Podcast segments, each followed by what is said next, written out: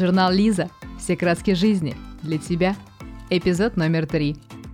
Сегодня узнаем, стоит ли пить больше воды, чтобы хотеть меньше есть. Возьмем на заметку, какие знаки зодиака совсем не умеют тратить деньги. Разберем, как правильно употреблять пророщенную пшеницу и в чем ее польза. И обсудим главную тему сегодняшнего выпуска – как построить отношения с заграничным принцем. Редакция журнала «Лиза» и я, Элеонора Белопухова, делимся с тобой полезными советами, идеями и лайфхаками. Лиза. Как часто мы слышим от врачей, что нужно пить больше воды. Наверняка ты не раз слышала про обязательные 2 литра воды в день. Но такова ли наша потребность на самом деле? И какую воду лучше пить? Теплую или холодную? С лимоном или без? Есть ли смысл вместо еды пить воду, чтобы похудеть? Для ответа на эти вопросы мы специально проконсультировались у практикующего врача-диетолога Жанны Ладновой из АО «Медицина» и составили для тебя обзор самых важных моментов. Сколько же воды нужно человеку в сутки? Как ни странно, общепринятой ежедневной нормы потребления воды не существует. Согласно одному из расчетов, суточная биологическая норма потребности в жидкости для взрослого человека составляет около 30 мл на 1 кг веса. Конечно, без учета индивидуальных особенностей и образа жизни. Например, если ты весишь, скажем, 55 килограммов, то умножим 55 на 30 и получим чуть больше полутора литров воды. В этот объем входит не только, собственно, питьевая вода, но и сок из ягод, фруктов, жидкости супов, овощей, чай и кофе. В идеале на питьевую воду в чистом виде у тебя должна приходиться половина суточного объема. То есть в нашем примере при весе 55 кг достаточно 800 мл чистой воды. Логично, что в жару и при интенсивных занятиях спортом пить лучше больше нормы, но строго по желанию – Насильно вливать в себя воду и изотоники, конечно же, не стоит. Если нет четкой нормы, как же понять, что пьешь достаточно воды? Все элементарно. Если организму не хватает воды, он сразу подаст сигнал. Ты почувствуешь жажду. При дефиците воды ты можешь почувствовать помимо жажды сухость во рту, дискомфорт, нервозность, головокружение или даже обморочное состояние. Об обезвоживании может рассказать и состояние твоей кожи. Она становится более тонкой, более уязвимой для заболеваний и, да, покрывается морщинами. Последствия малого приема жидкости отражаются не только во внешнем виде, но и в нарушении пищеварения и далее по списку. Нужно ли заглушать водой призыв к пище? Mm-hmm. В организме важно поддерживать не только водный баланс, но и баланс питательных веществ. Поэтому, если ты выпила стакан воды, а желудок недовольно урчит, как котенок, значит действительно настала пора поесть. Слушай свой организм. Точно. А что будет, если выпить стакан воды на голодный желудок? Когда мы спим, мы не просто отдыхаем, а даем мозгу переварить информацию за день, но также теряем жидкость с потом и дыханием – Стакан воды, выпитый натощак, восполняет эти ночные потери воды, а кроме того запускает обменные процессы и улучшает пищеварение. Это очень полезная и правильная привычка. Действительно? Важно! Мы говорим именно о воде, а не вообще о жидкости.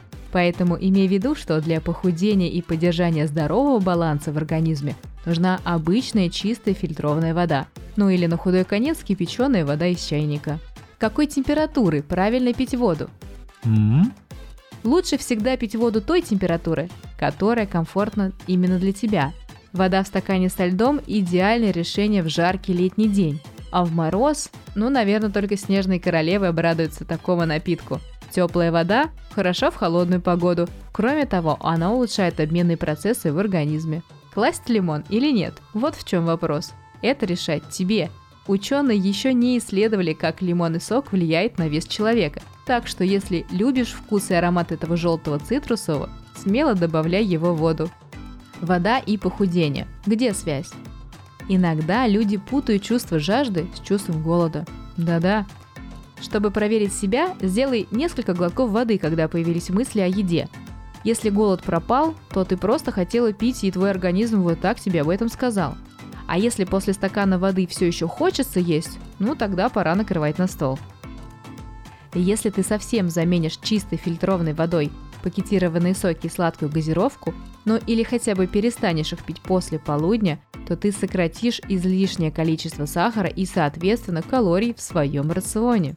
Ну а если ты возьмешь за правило пить воду за 30 минут до приема пищи и с одинаковыми интервалами между едой, то научишь свой организм управлять чувством голода и регулировать объем порций, чтобы съедать столько, сколько нужно, а не столько, сколько поместилось на тарелке. Вот так вода способствует твоему похудению. Лиза. Говорят, что жадность не порог. А что насчет расточительности? В принципе, нет ничего плохого в желании тратить много и как душе угодно, особенно когда позволяет финансовая ситуация. Среди твоих знакомых наверняка есть подруга, которая копит на новую пару туфель хотя места для нее в шкафу давно уже нет. Но ее-то мы хоть как-то понять можем, правда? А ведь есть же люди, которые тратят деньги, иногда последние, с шиком, блеском и часто безрассудно. Что ими движет? Может, виноваты звезды? Астрологи называют пять знаков зодиака, которые не умеют тратить деньги.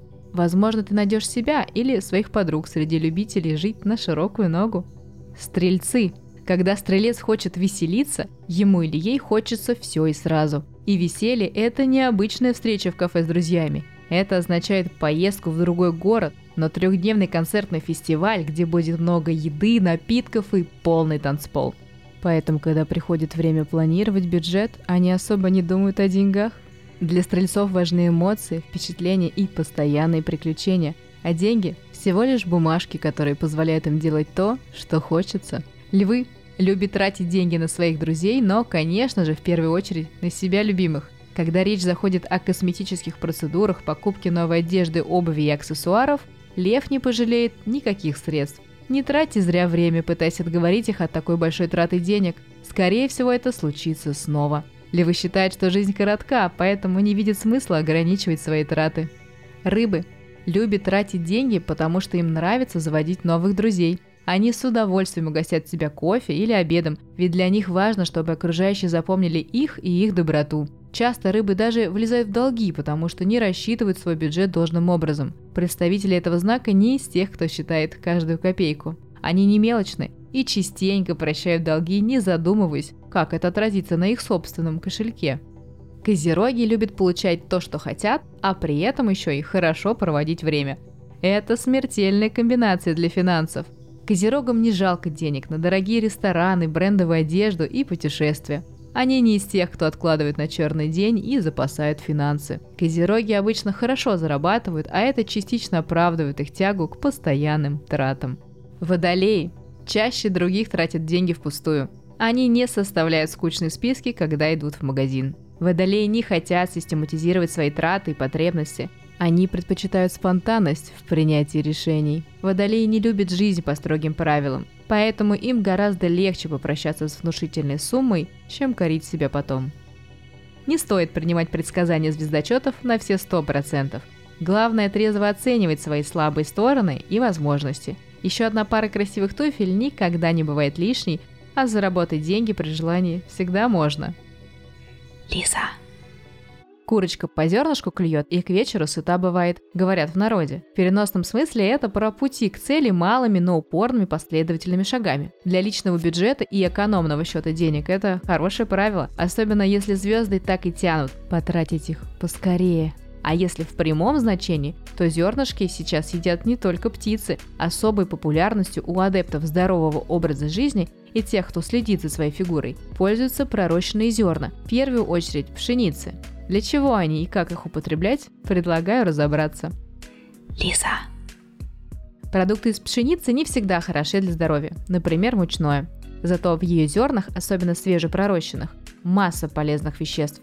В них содержатся полезные ферменты, необходимые для нашего организма. Проростки пшеницы, как их еще называют зародыши, содержат витамины группы В, витамины С, Е и ПП, Микроэлементы, железо, калий, кальций, магний, марганец, медь, натрий, селен, фосфор и цинк, а еще клетчатку и, естественно, воду. Это невероятно насыщенный полезностями коктейль. Но если тебе кажется, что здесь вся таблица Менделеева, то это не так. В самой таблице 118 элементов. А зачем нам нужна эта натуральная химия? М? Во-первых, благодаря богатому составу проростки пшеницы помогают восстановить общий тонус организма улучшить иммунитет и ускорить заживление воспалительных процессов. Во-вторых, в составе пшеницы не только в зернах. Содержится много клетчатки, которая налаживает работу кишечника, улучшает метаболизм и выводит шлаки и токсины, и даже дает чувство сытости. Вот почему ее так рекомендуют диетологи. В-третьих, за счет калия в своем составе проростки пшеницы подходят для поддержания работы сердечно-сосудистой системы в норме. В-четвертых, содержащиеся в ней витамины группы В незаменимы для нервной системы и благоприятствуют избавлению от стресса и депрессии. В-пятых, для женского организма польза пророченной пшеницы просто неоценима. Она помогает нормализовать менструальный цикл и предотвратить разные заболевания женских органов. И это еще не весь список полезных свойств. Но давай скорее перейдем к более практическим моментам, как использовать и сколько употреблять. Начнем с простого вопроса. Какие проростки нужно есть? Хороший вопрос. Проростки пшеницы сегодня можно купить в любом большом супермаркете – Важно обратить внимание на размер. Он должен быть не более 5 мм.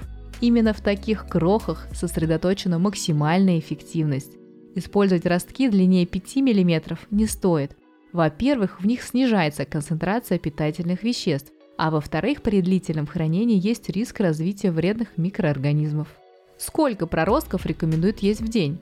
Есть можно не более 100 грамм в день, ведь проростки – высококалорийный продукт, в 100 граммах содержится 198 килокалорий.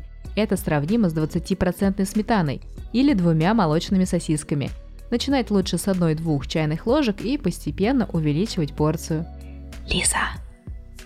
А как вообще есть проростки? Для начала немного запретов – Пророщенные зерна нельзя сочетать с молоком и молочными продуктами, медом и другими продуктами пчеловодства и экзотическими золотым корнем и мумиё. Зато их можно есть просто в свежем виде или использовать для кулинарных экспериментов. Вот несколько примеров. Идея номер один. Добавить в овощной салат. Зерна хорошо сочетаются с зеленью, травами и делают блюдо очень питательным и полезным. Идея номер два. Сделать смузи. Для этого измельчи ростки в блендере, добавь лимонный сок, фрукты, орехи, перемешай и используй в качестве полезного перекуса. Идея номер три для настоящих любителей ЗОЖ. Высуши семена и измельчи их в блендере. Из полученной муки и воды замеси тесто и приготовь диетические лепешки. Лиза. Как же хранить столь ценный продукт? Хранить пророщенную пшеницу нужно в холодильнике. При этом емкость нельзя закрывать плотной крышкой, иначе продукт испортится. Также важно помнить, что у проростков короткий срок годности, всего 48 часов. Поэтому, если тебе нравится вкус и ты хочешь добавлять зародыши пшеницы в каждое блюдо, логичнее всего начать проращивать семена дома самостоятельно. Сам процесс не сложен и не затратен. Кроме того, из большого количества пророщенных семян ты сама сможешь сделать модное молоко из пшеницы – это особенно актуально для тех, у кого непереносимость лактозы. В материале Юлии Шепелевой на сайте liza.ru подробно описана технология проращивания семян и изготовления молока в домашних условиях. Кстати, ознакомься с противопоказаниями, ведь, как и у любого пищевого продукта, они есть и у пророщенной пшеницы. liza.ru Пшеница, пусть и пророщенная, для наших краев не экзотика. То ли дело манго, личи или драгонфрут – Стоишь перед прилавком, и ароматы далеких стран манят. Будет фантазия о море, шуме прибоя и загорелом мужчине рядом. Что если среди знакомых мужчин достойной партии нет, а ты все чаще думаешь, что твой суженый просто живет в другой стране? Хм. Мужчина-иностранец – мечта многих девушек. Кажется, он намного лучше, правильнее, успешнее, богаче и как минимум интереснее. Но вот познакомиться и развивать отношения с ним часто очень страшно. Все из-за того, что о заморских принцах сложилось много ошибочных мнений. Давай узнаем, какие пять стереотипов потеряли свою актуальность. Лиза. Миф номер один. Чтобы познакомиться, нужно идеально знать иностранный язык. В современном мире свободно общаться на иностранном языке вовсе не обязательно. Есть много программ и приложений, которые помогают понять собеседника практически на любом языке мира. Для знакомства и первых встреч вполне достаточно общих слов и фраз. Будь уверена, если вы понравитесь друг другу, мужчина не сочтет тебя бесперспективной из-за незнания языка.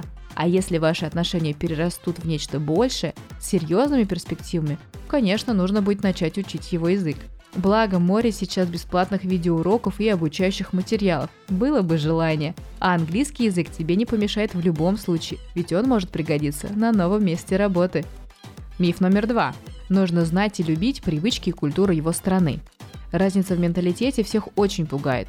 Многие думают, что культурные различия слишком сильны, и это помешает найти общий язык. Еще многих останавливает мысль, что обязательно сразу нужно знать все традиции страны своего избранника и любить все особенности его культуры. На практике россияне гораздо ближе к европейской и американской культуре и стилю жизни, чем может показаться. А вот разницу в мировоззрении с азиатами и мусульманами отрицать не будем. Однако не стоит этого бояться и заранее отказываться от отношений, если это не противоречит твоему мировосприятию. Многие современные мужчины вообще не требуют от иностранных женщин полного полного перенимания собственной культуры. Кроме того, какие-то привычки к тебе перейдут просто автоматически, если ты поселишься в другой стране.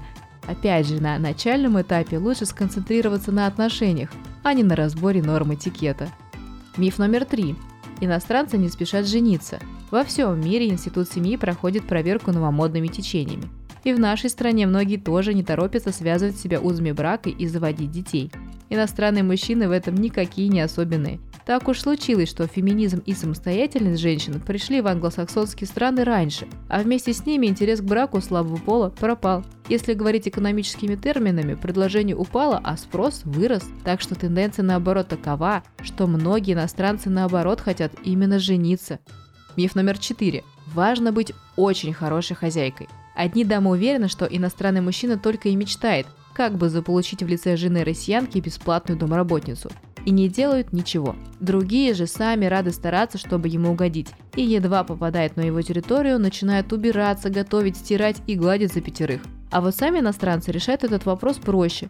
Домработницу можно нанять. Быть идеальным кулинаром дано не каждому. А стирка и глажка вообще задание для профессиональной прачечной. Так что если ты не умеешь варить борщ и делать стрелки на брюках, это еще не повод расстраиваться. Иностранец может влюбиться в твою загадочную русскую душу.